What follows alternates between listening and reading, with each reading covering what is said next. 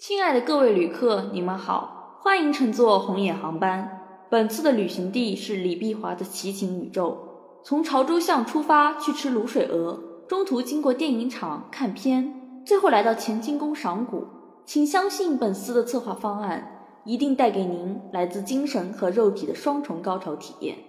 当然，如果在旅途中遇见问题，请照旧呼唤我们的乘务员微达和包子。接下来就请您放松身体。静静等待，我们的航班即将起飞。预祝您旅途愉快，谢谢配合，红眼永远与你同在。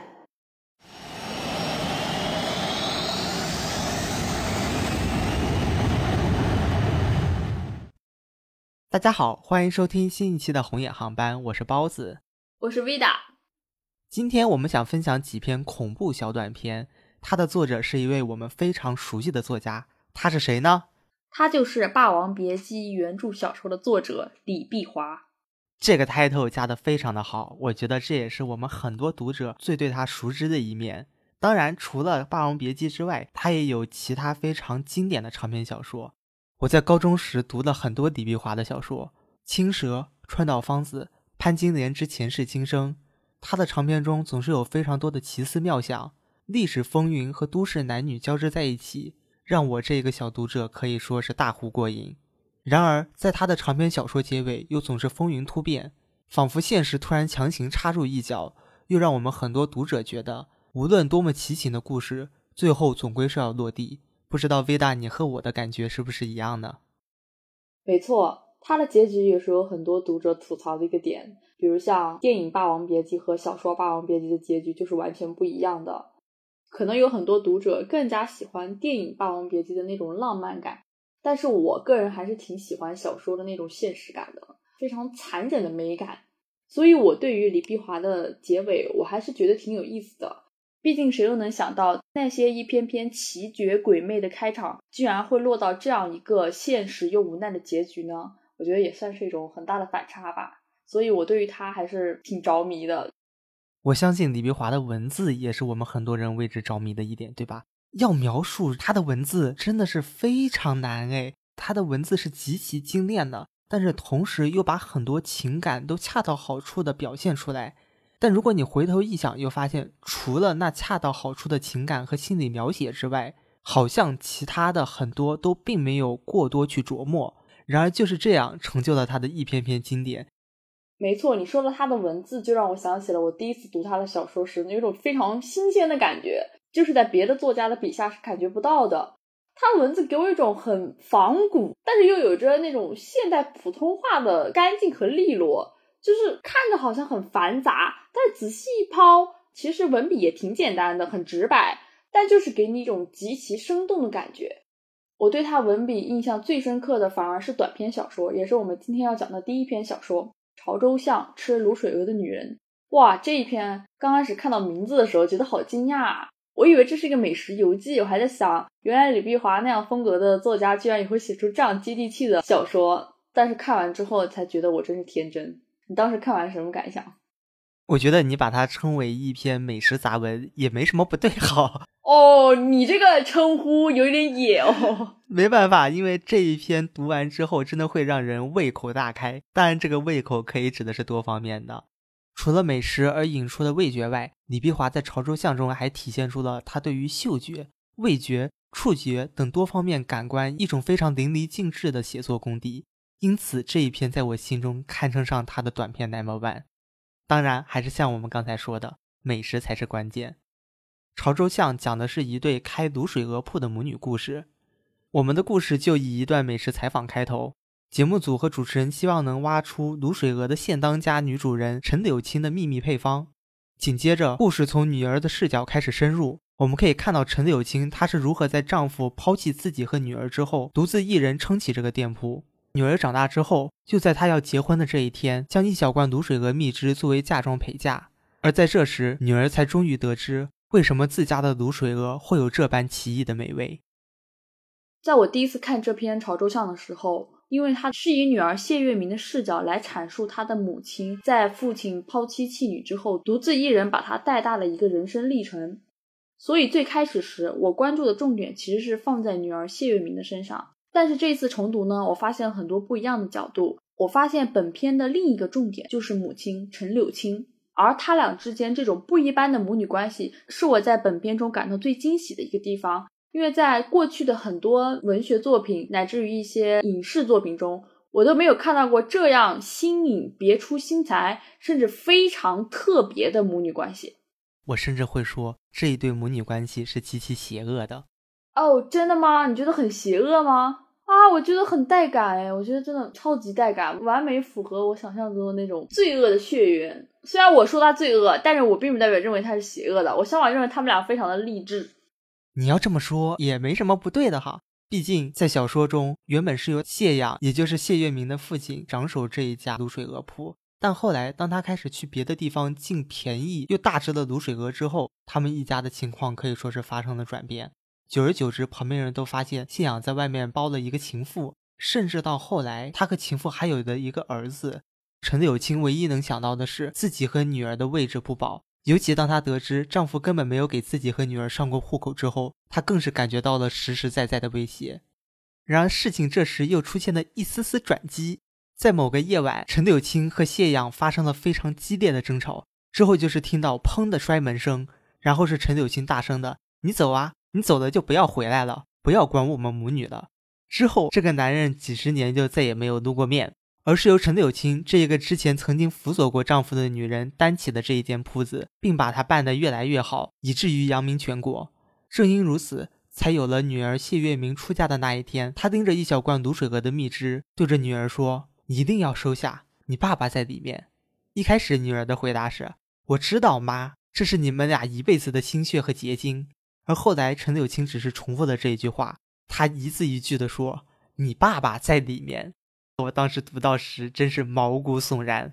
我说的第一个励志点就在于，这个女人完全称得上是一个大女人，对吧？丈夫离开，撑起一个家，供养自己的女儿上大学，能目睹她出嫁。而第二个励志点，我觉得魏达还是由你来说吧。啊，你不是说她很邪恶吗？怎么现在又变得很励志了呢？啊。啊，其实当陈柳青最后在女儿出嫁的时候，给出了那一小罐卤水鹅蜜汁，并且说出那句话的时候，我就已经猜到了。哇塞，那一瞬间对他感觉到由衷的佩服呀！他说的这句话就是字面上的意思，他爸真在里面。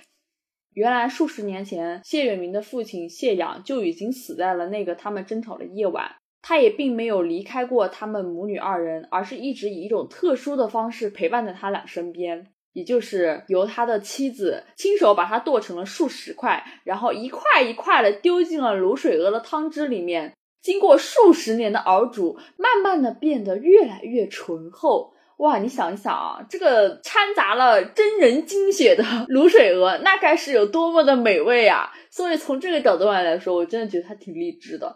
如果要不是他当初做出了这种决定，那他们家的卤水鹅也不可能越卖越好啊。虽然这么出名了，这家店也没有店大欺客啊，而且他们是真的有自己的独家秘方。虽然这个独家秘方可能是真的不能说出来呢，但至少它的美味是真的，对不对？在女儿谢月明得知了这一真相之后，她的反应在我看来可以说是非常真实的。她一瞬间是有一些想吐的，她感到有一点反胃，但后来她突然有一种说不出的感觉，她才真正确认了，原来自己从小吃到大的竟然是这样的食物。在那一瞬间，我突然觉得，哎呦，这个女人好像也是有一点意思，有一点不一样哎。对你刚才提到她女儿的反应，当时真的让我眼前一亮。她提了提这桶陪嫁的芦汁，觉得它特别的珍贵。她的反应啊，就跟别人不太一样。她妈妈也是这么认为的。她问她女儿：“你既然不觉得意外，你居然不怪责妈妈？”好，后面这一段堪称是全文最大的一个爆点。她女儿心里的描写是：“妈妈。”我一点也不意外，妈妈，我此生也不会让你知道，在事情发生的前一个晚上，我看见了妈妈，你悄悄上了天台，打开了爸爸练功房的门，取出一块用过的染了大片猩红的卫生巾，把精血抹在了刀上，抹得非常的仔细均匀，刀口、刀背都不遗漏。当时呢，他女儿并不明白他妈妈做了什么，现在他就懂了，为什么他爸突然死了。原来他的爸爸，他那个连最毒的黑狗血都不怕的爸爸，从小练神打的爸爸，死在了他母亲的精血下。到这里，这就是故事的结尾了。由此我们可以看到，整篇故事里的重点就是陈柳青和谢月明的共谋关系。我相信，在很多的文学影视作品中，他们会去描写各种各样的母女关系，但是很难有这样一对堪称是罪恶同谋的母女。女儿从小就知道了母亲杀死父亲的这个事实，但是这么多年仍然默默的守护这个秘密，并且打从心底里支持她的母亲，守护她的母亲。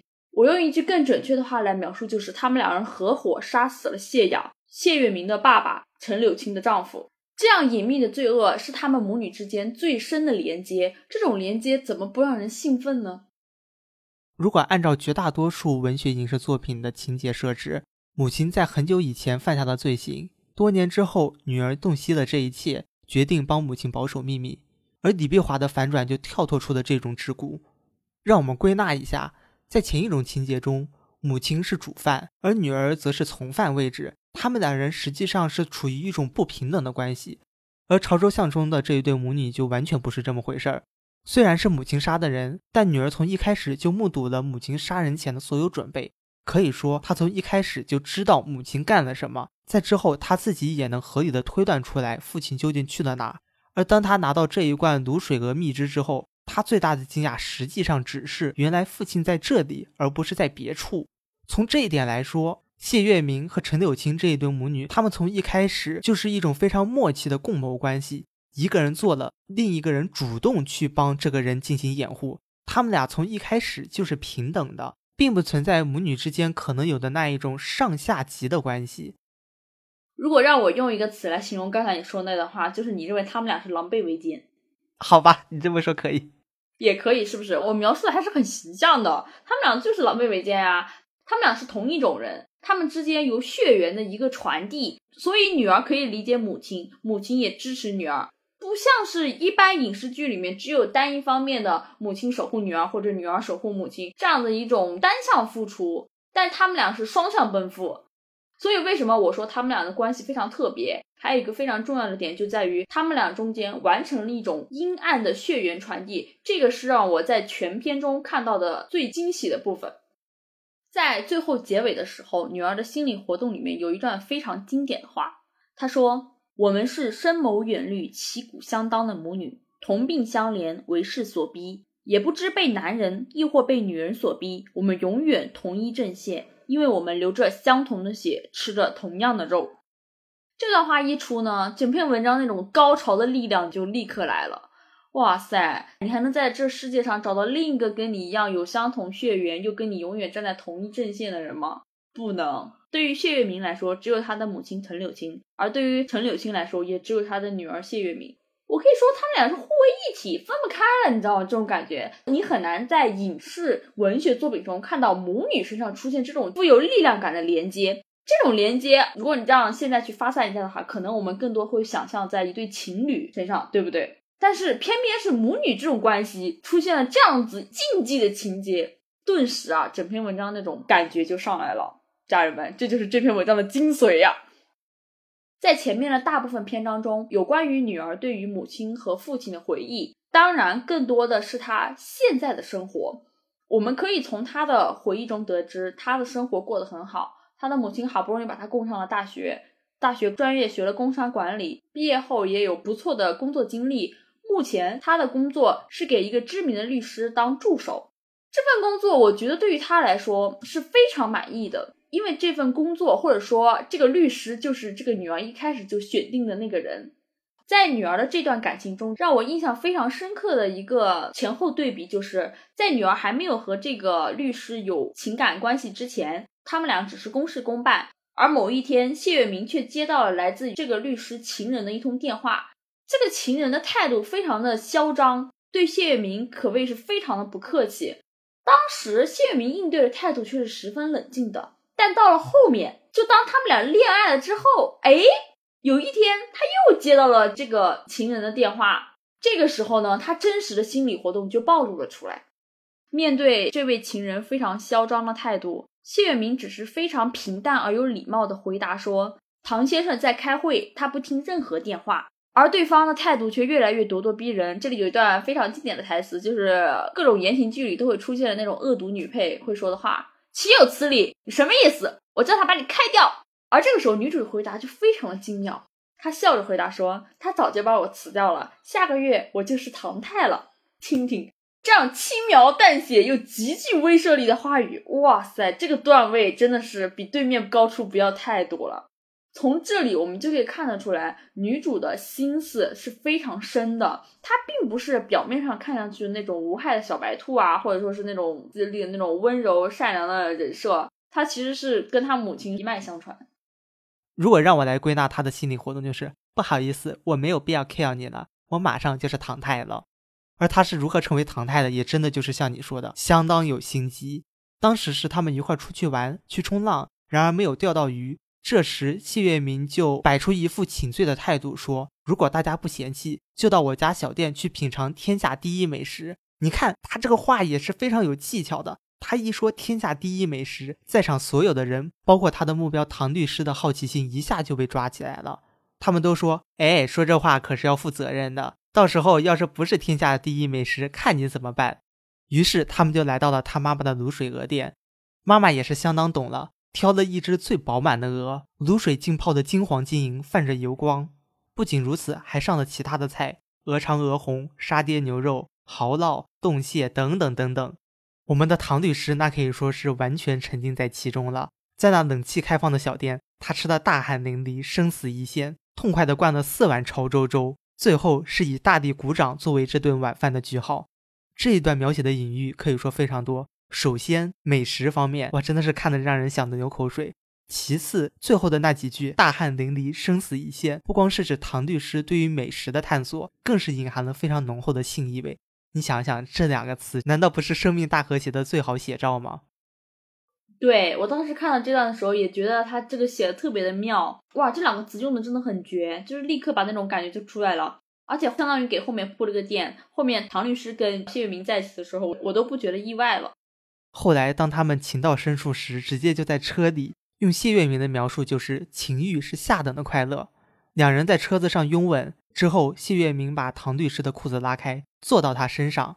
在他眼中，面前的唐律师就像一只仍穿着上衣的野兽。他不禁想：我带坏了一个上等人。哇，这一句真的，你一点看不出他是忏悔，更像是他自己在炫耀他自己的一种兴奋感。真的，这段我当时看的时候就觉得，哇，这真的是偷情的最好写照。其实这里还有一个很有意思的点，就是他的女儿跟他的母亲在各自的感情生活中的那个位置啊，其实是相反的、相对的。他的女儿如果用严格的话来说，类似于第三者，而他的母亲呢，我觉得更倾向于被欺骗的那种原配，就蛮苦情剧的那种感觉。但是，同样的，在他们两个人的身上，都能看到那种为自己想要的东西奋起搏斗的那种劲头，真的是流传在他们两个人的共同血脉中间。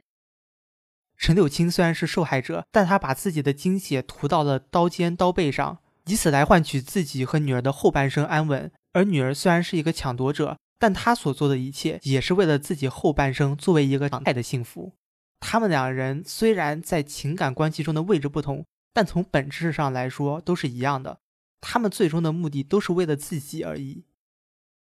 除去这对特殊的母女之外，在本片中还让我惊喜的一个点就是，本片故事里的男性角色和女性角色两对男女之间的感情都是非常的下等、非常的功利的。这词是不是说太狠？梦回倾城之恋是吗？这个下等呢，当然要打个双引号。在这篇文章中啊，它跟传统的男女爱情关系是完全不同的。首先，陈柳青和她的丈夫谢养这一对，谢养在一开始女儿的回忆中，他是一个十分大男子主义，让我觉得非常讨厌的一个男性。他身上的一些性格特征简直是封建糟粕集大成者。我印象非常深刻，关于谢养的一个情节，就是在谢养和陈柳青结婚有了谢月明之后。当时的谢月明还是一个女婴，但谢养却非常的喜欢抱着自己的女儿，亲自己的女儿，用胡子去刺她。洗澡的时候又喜欢去逗自己的女儿，给我的感觉是一种非常喜欢跟自己的女儿有身体接触。并且当谢月明三岁之后，陈柳青就不允许谢养再帮谢月明洗澡，但谢养的态度却非常的无赖。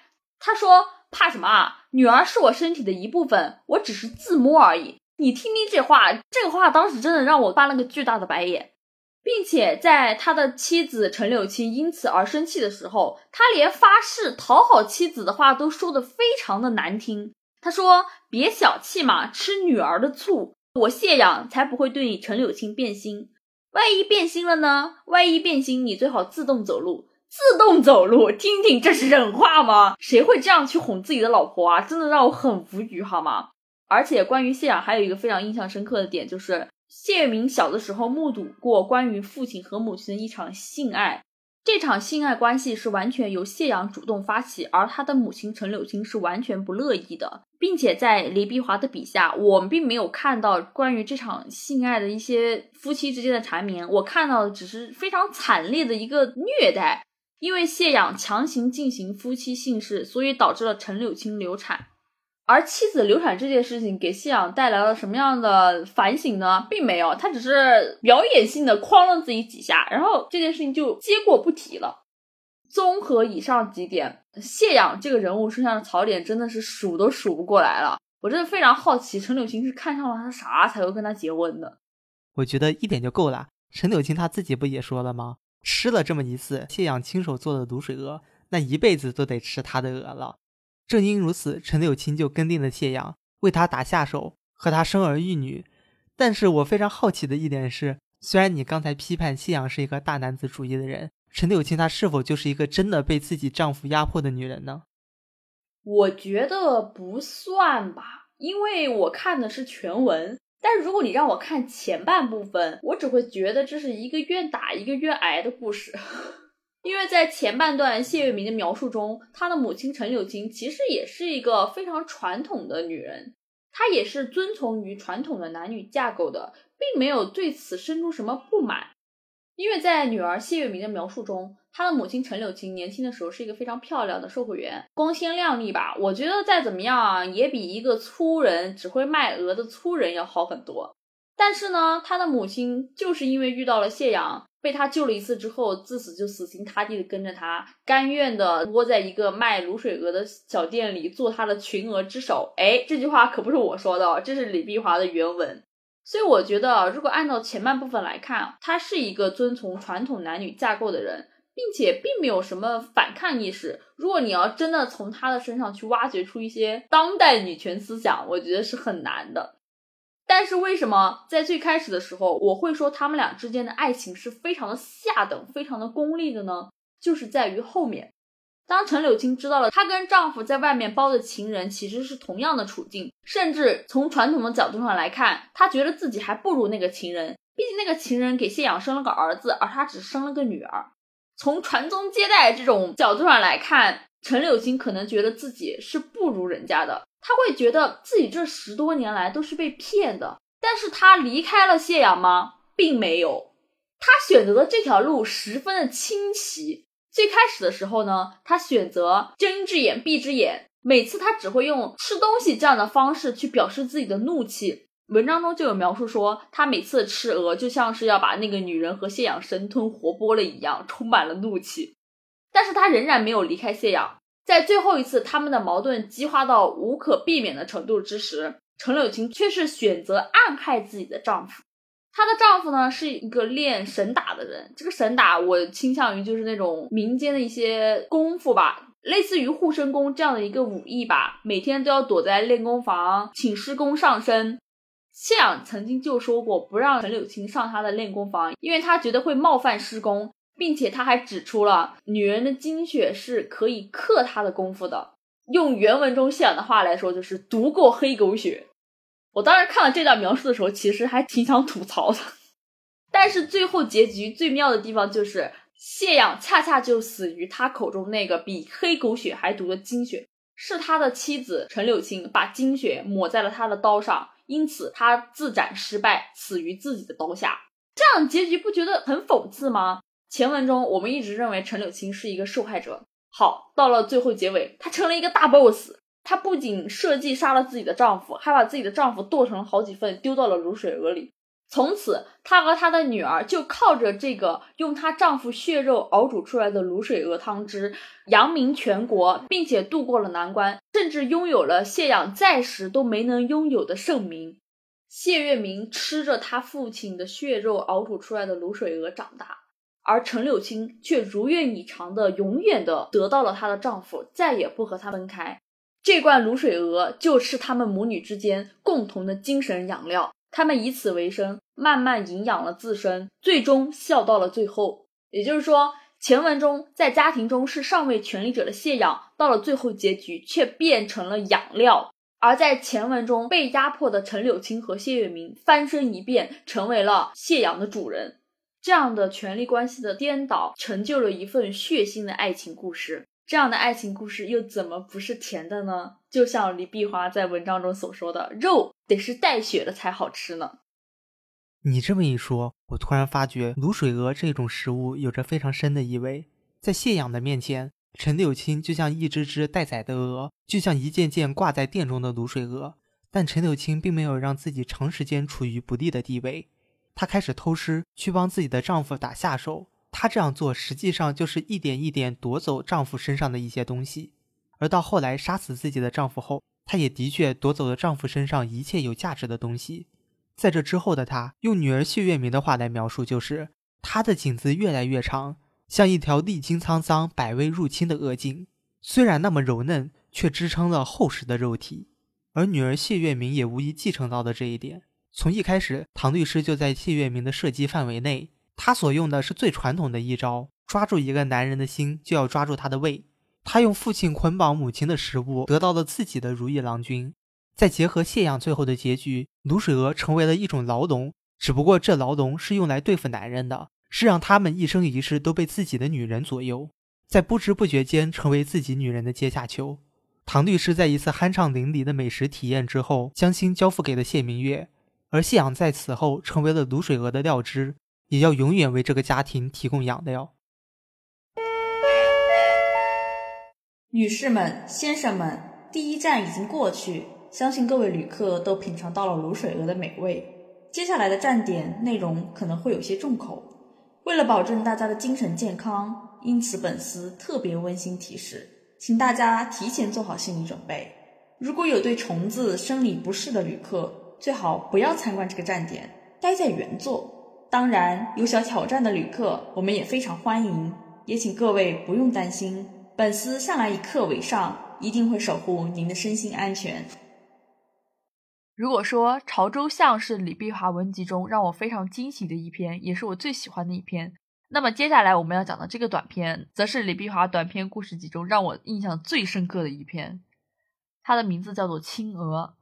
简单来说，这是一个跟色情产业有关的故事。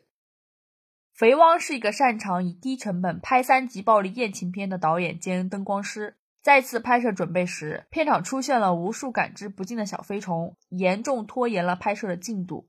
在用了各种方法都无效时，肥汪想到了一个绝妙的点子，他开动了吸尘器，吸光了所有的飞虫，拍摄终于可以正常进行。收工的次日早上，肥汪想去吃早晨鸡扒发泄。他是一个老色鬼，而且又是电影人嘛，总会有人打着哈欠都会去招呼他的，而招呼他的人就是马夫。脱光全身衣服，打开门缝，准备一饱幸福的时候，却见到了面前的女人身穿青色衣裙，有一双怨毒的复眼。这是只硕大无比的雌鹅，它连管带暖，自肚脐眼狠狠插入了肥汪的体内，借他的身体孵化自己的虫卵。而肥汪的惨剧由此开始。不得不说，这短片非常重口啊！是的，这短片真的很重口。我们先把后来肥汪孵化虫卵的过程抛到一边。先看看这个故事的背景。你刚才已经说了，这是一个有关色情产业的故事。我觉得这个点非常的根本，因为这个故事在我看来就是对整个色情产业的隐喻。首先，在开头，李碧华就已经写到了：也许物以类聚，这组人都是差不多的肚满肠肥格。自监制、导演、副导演、制片，甚至摄影师，皆脸泛油光，表情猥琐，往往顶着一个大肚腩。这一段真的是完美诠释了“近朱者赤，近墨者黑”。这些色情影片产业的制作者，在电影市场不景气的情况下，却依然还能赚钱。而他们特别擅长的就是用低成本来拍三级片，甚至还出一些电影的翻拍版。但是呢，他们很多时候又不会给观众看真的东西，于是就会用一些非常特别的手法去制作，之后又会制作成 VCD。不光卖实体，还会在网上收费，这样子就可以赚得更多的钱。因此，李碧华后面有一句非常老道的评价：他们是十分有资格保暖思淫欲的。在《青娥》中，这个剧组想要拍摄的是在神庙中男女交欢的场景，但他们又不肯下血本借实景，于是有人就提出说：“真笨呐，谁要冒险啊？你想一想，加一些佛像、香烛、木鱼之类的，灯光调暗一些，使劲拍局部特写不就行了吗？”你说这帮人真的是太聪明了，但我觉得他们这种聪明只是一种小聪明，他们这种聪明不光是建立在削弱成本，甚至更重要的是对参与在其中的演员的剥削上。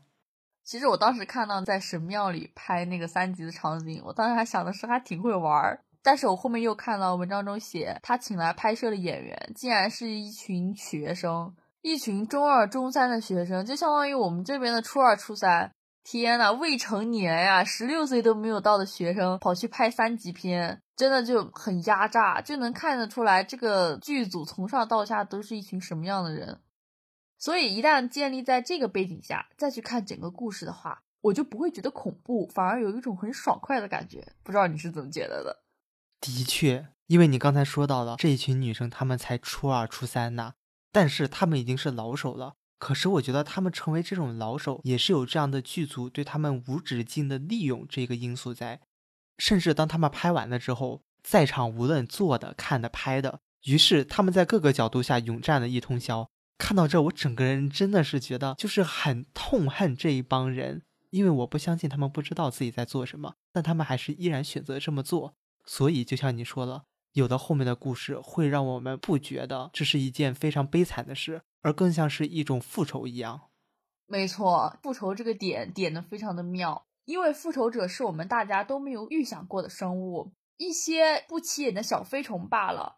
他们杀了也就杀了，为了保证电影的进度不被耽误，他们就毫不留情地杀死了一群小飞虫。但是没有想到的是，就在电影拍完的第二天早上，剧组导演就受到了来自于这种微小生物的报复，而这种报复让他铭记终身。那个女人状的青蛾出现在肥旺面前的场景可以说是相当恶心了，你能想象吗？一个伪装成女人的青蛾站在你面前。它是交尾之后急不可待产卵的雌蛾，在它的腹部牵缠了一堆卵，白色颗粒在源源不断的排出。这时候，它想要的一切就是自己的后代能够顺利的产出。于是，他瞄准了眼前的这个男人，这个在昨天晚上把自己的一部分同类杀死的男人，他就连管带卵的插入了肥王的肚脐眼。肥王当时一阵惨叫，就好像被强奸了一样。在这之后，女人她突然微微一笑，说：“总共六百七十三个。”这一场景，我觉得除了恶心，更多的是非常的荒诞，非常的讽刺。因为这种描写，我觉得李碧华真的是很有意味哈。你刚才说雌蛾的一个点，我觉得很妙。李碧华写到这个雌蛾是刚刚交尾完的，也就是说，我感觉他是用这个交尾完的雌蛾来隐喻这个色情产业。在这里，我们是不是可以把这只刚交尾完的青蛾类比成刚刚那些遭受了性剥削的女孩？这个地方就有一种来自异生物的复仇之感，莫名的脱离于现实，又非常符合他笔下的这个世界。我觉得意外的非常有逻辑性啊，就像故事中的一句总结：一个男人被一只雌蛾强奸了，特别像李碧华故事中总会出现的一种宿命轮回。在这个因完成之后，等待肥王的那自然就是孕育生产的过程。这时的肥王可以说已经脱离了他原先处在食物链顶端的男人、色情片导演、灯光师的身份。当他开始孕育生命的时候，他先前拥有的所有权利和力量都荡然无存。此时的他是一个开始身担母职的男人。这个母职有一个很调侃的意味哦。你觉得调侃在哪？因为他生的不是人类的孩子，他孕育的是重组的生命啊，而且是被迫承担母职。确实，哎。所以他对于自己身体上的这种变化是完全避之不谈的。他从来不敢去看医生，所以想的是自己去解决这一切。但是无力如他，又怎么做得到？所以他对自己所做的就是经常去吃泻药，希望能把它们排出自己的身体。但是这一种方法一点效果都没有。每次之后，他都脸色苍白，瘦了一圈。但尽管他的四肢越来越瘦，肚子却一天天越来越大。他旁边的人就开始说：“你这像怀了孕一样。”我不知道肥汪有没有意识到，她现在的处境是她片中那几个初中女生也极有可能会体验的。她现在肚子一天比一天大，还不敢告诉任何人，自己担惊受怕。难道他就没有意识到，如果他找来的这几个初中女生在拍摄过程中意外怀孕，那迎接他们的是什么吗？未成年如他们肯定不能生下孩子，那唯一的选择就是堕胎。而这也是现在的肥汪想到的办法，但是他没有胆量，也没有能力去做到这件事，所以这又是一个非常巧妙的对比。等待肥汪的只有顺利生产这样一条道路。在李碧华的文章中，也出现了很多戏谑的代称，就像你刚才所说的，肥汪觉得自己在体验一个十四岁偷食禁果、怀了私生子的中二女生心情，鬼鬼祟祟、忐忐忑忑，夏天也要穿厚衣来遮掩暗结之珠胎。李碧华还把肥汪称之为代母，因为在肥汪孵化这些虫卵的过程中，它的肚子越来越大，它的肚皮冒起了很多数不清的小肿瘤，他不敢脱去上衣，不敢游泳，甚至连他最爱的性爱游戏都不敢再玩了呢。他自我嘲笑说：“谁肯同一位身世那么狰狞的代母上床呢？”我看到这句话的时候，我觉得真的李碧华真的好会讽刺啊。他以这种荒谬的方式，让肥汪真真切切体验了一回生育的过程。肥汪在这个过程中所经历的那些痛苦，实际上也是在暗喻在现实生活中那些辛苦生产的孕妇所受到的折磨。而在肥汪成功孵化了那些青鹅之后，全片中最有意思的场景出现了。这些青鹅出生的主要任务就是交尾产卵。雄鹅四处寻找雌鹅，雌鹅的体现在振翅时发出异香，吸引了雄鹅。于是这一对对的青鹅找寻到了理想的性伴之后，又开始不问情由，不理前因后果，马上交尾。而此时的肥汪正属于一个产后失调的状态，见到那么荒淫的性交大集会时，他用尽全身力气大叫道：“我不生了，我不要下一代了。”就这个场景啊，我觉得非常的爽快。那些刚孵化出来就开始交尾的成虫，就隐喻了在动物的世界里，性爱的最终目标是繁殖；而在我们高级的人类社会里，诸如肥汪这等脑满肥肠之人，就打着这样的旗号去剥削、压迫那些女性，以满足自己的淫欲。这本质上来说是一种权力压榨。而在这篇文章中，这样的情况却得到了解构。因为此时担任母职并且进行生育被压迫的变成了肥汪，一个在人类社会中处于压迫者地位的男性。而且你不觉得吗？我觉得李碧华他这篇文章中的那个用词啊，其实有一点粗俗，但是那种恰到好处的粗俗，他真的非常形象的描写出了那些脑满肥肠的男人在做这档子事的时候会用的那些词语，还有他们之间的一些暗语啦。比如像刚开始的时候出现过的多次关于性爱方面的隐语，就像肥汪在剿灭那群虫子的时候说的一句话：“好不痛快，就像出火。”还有肥汪在拍完电影收工的第二天早上蠢蠢欲动，想去吃早晨鸡扒发泄。这种看似是玩笑话的语言，其实暗含了对于女性在性爱方面的压迫，而这种压迫却在后面借助了一条虫子来进行一个反转。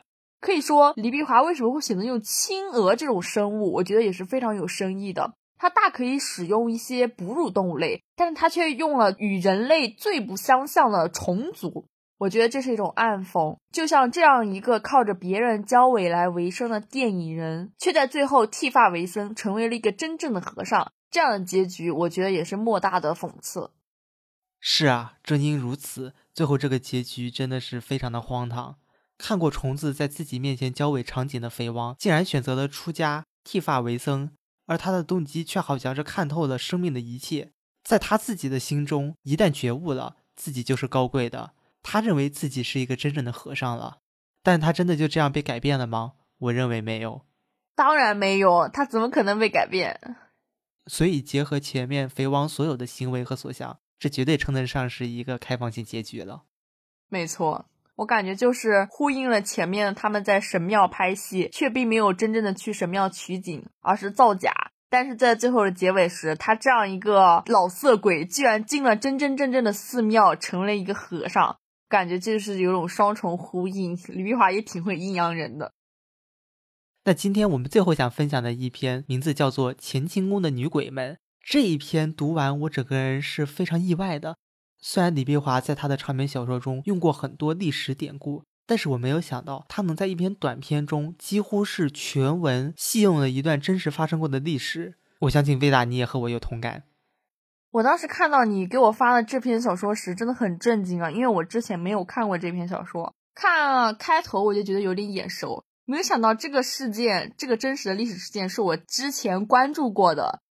故事是由历史真实事件人淫宫变改编。这是中国历史上第一起，也是唯一一起宫女刺杀皇帝的事件，而本篇故事就改编于这个真实的历史事件。故事讲述了一段明朝嘉靖年间的宫闱进士，嘉靖帝朱厚总荒淫无道，为了用处女精血炼不老仙丹，广招千名八到十四岁的幼女进宫。这些女孩中有上百名被淫虐致死，剩下的还要继续面对皇帝的残酷折磨。为了反抗，其中有十六名女孩决心刺杀皇帝。在一个晚上，他们趁着皇帝和曹端妃休息时，用麻绳勒住了皇帝的脖子。但是因为经验不足，绳子变成了死扣，皇帝并没有被勒死，只是勒昏过去。而队伍里的一名女孩金莲见到了事情失败，不由得害怕起来，转而向皇后告发，由此引来了侍卫，十五名女孩当场被捕。是夜，一场围绕着弑君大罪的残酷审讯就开始了。这个短片给我印象最深的地方有两处。第一是经典的叛变，当他发现绳子变成了死结，不能再系紧时，他的第一反应是转身就跑，并且边跑边喊着“不好了，不好了，有人要杀死皇上！”这一转变不可谓不快啊。而他当时的心理活动也是非常简单：皇上死不了，那这样一兴师问罪，谋杀的所有共犯都逃不了，必定得株连九族处斩，自己则是戴罪立功，说不定还能逃过这一死刑，并且还有得赏的可能。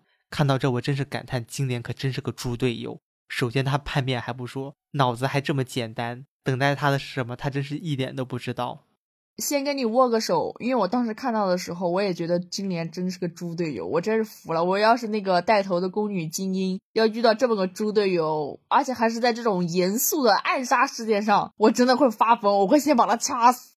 你说的对，不过后来金莲也的确得到了他应有的惩罚，虽然真的非常惨烈。这也是让我印象深刻的第二点，那就是在小说接近结尾处的两次酷刑。首先是面对金莲的，对听众们没有听错，金莲是首先受到酷刑的人，她自己也不敢相信，她还对皇后说：“我不是已经拼死通风报信，护驾有功吗？”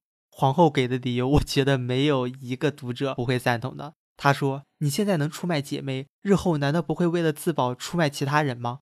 不得不说，在这一点上啊，皇后头脑还是非常清醒的。要不说人家是皇后呢，所以他就下令结舌。听到此话的金莲肯定是慌忙闭嘴，怎么样也不张开。于是皇后命人强行打开他的嘴巴，用钩子掏出舌头。为了不让他乱动呢，就把他的嘴向两边剖开来，甚至一直裂到了耳朵旁边。待勾定了舌头之后，就一刀截断，顿时血溅四处。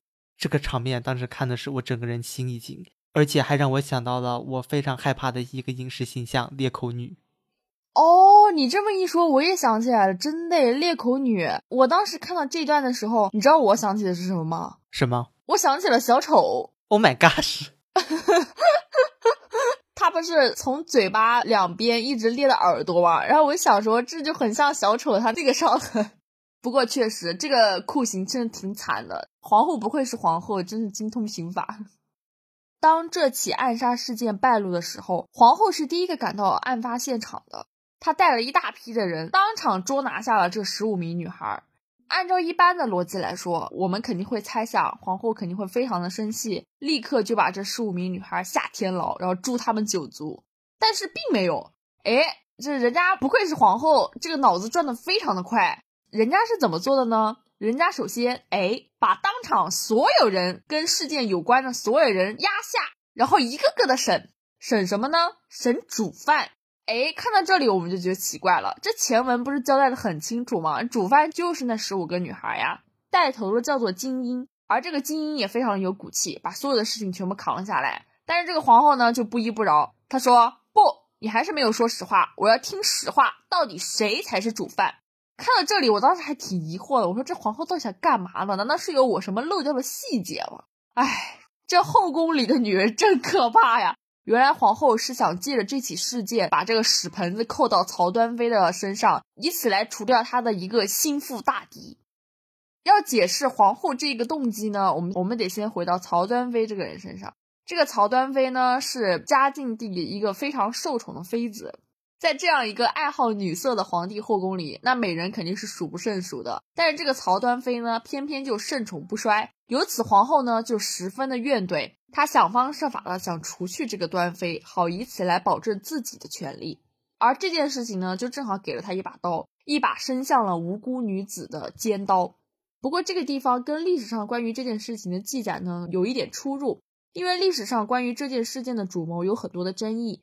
在原本的明史记载中，确实就是曹端妃和王宁嫔两个人是这一群宫女的主使者，也就是主谋。他们指使了这群宫女，共同想要谋害皇帝的性命。但是最后事情败露，所以十七个人一同被处死。但是有一些野史呢，他认为曹端妃是被方皇后诬陷致死的。而本片的故事应该就是利用了这种说法来写了这一桩宫廷惨案。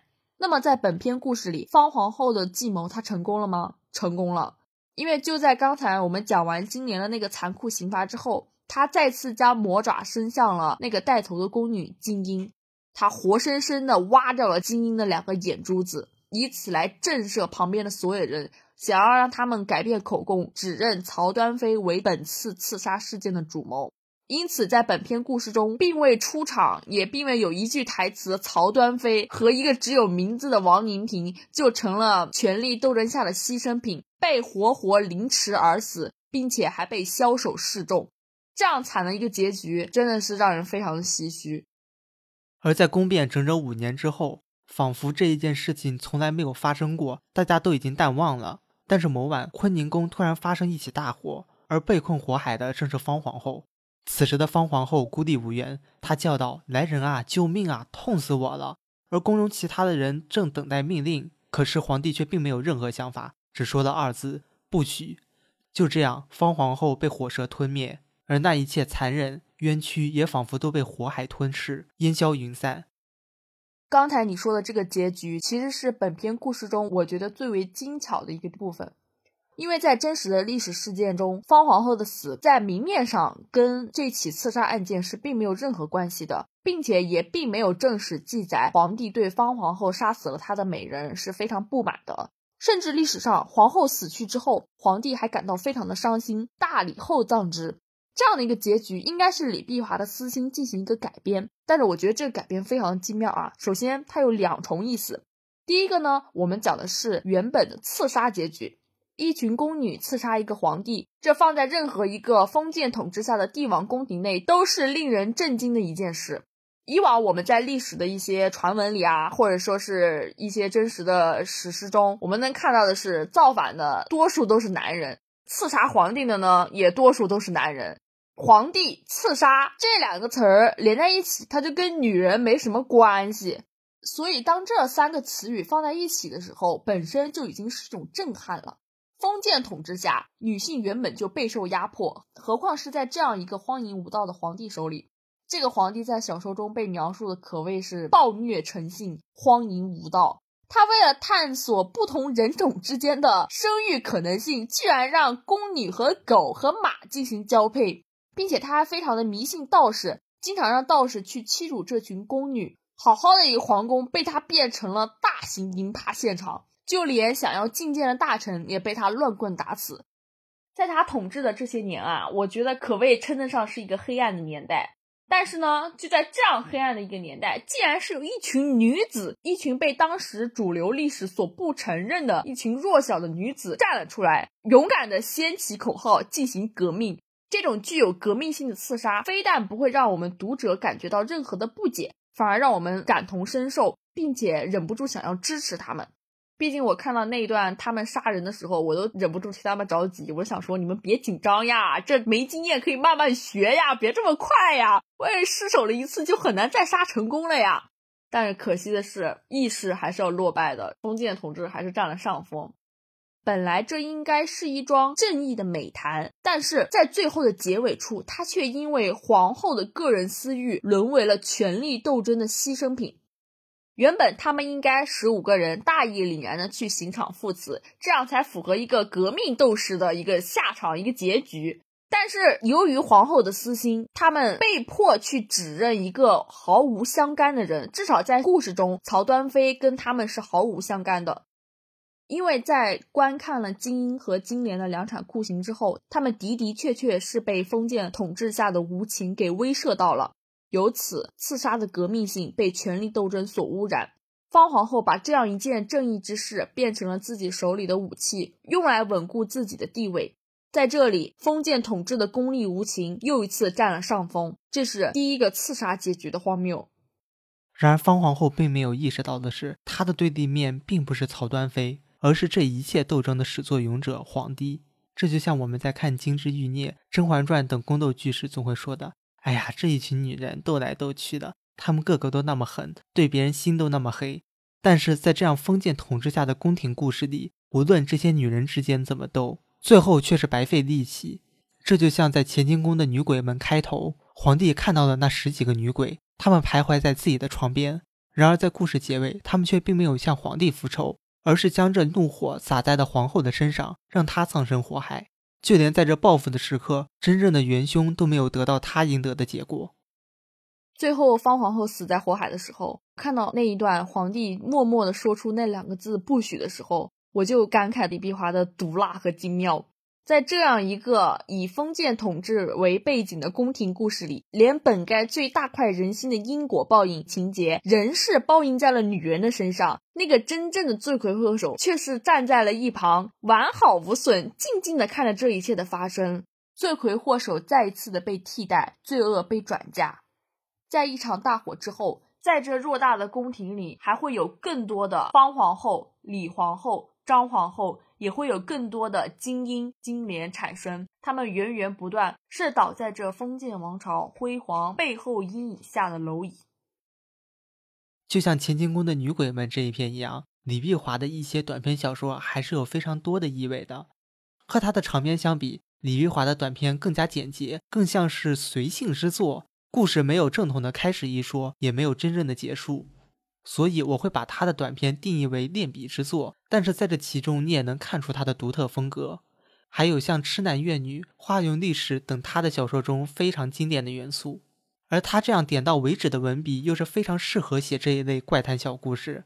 毕竟还有什么能比读者的自行想象更恐怖呢？他的文笔确实令人印象非常深刻，像本期节目中有一些未提到的佳作，比如像《饺子》《吃眼睛的女人》。还有诸如《逆插桃花》这样充满了古早耽美狗血意味的言情小说。总之，他的小说集涵盖丰富，内容多样，非常值得一读。希望大家可以更多的去挖掘不一样的李碧华。那么，我们本期节目就到此为止喽，我们下期再见，拜拜。Attention passengers, we've now reached our destination. We hope you enjoyed the flight and have a nice day.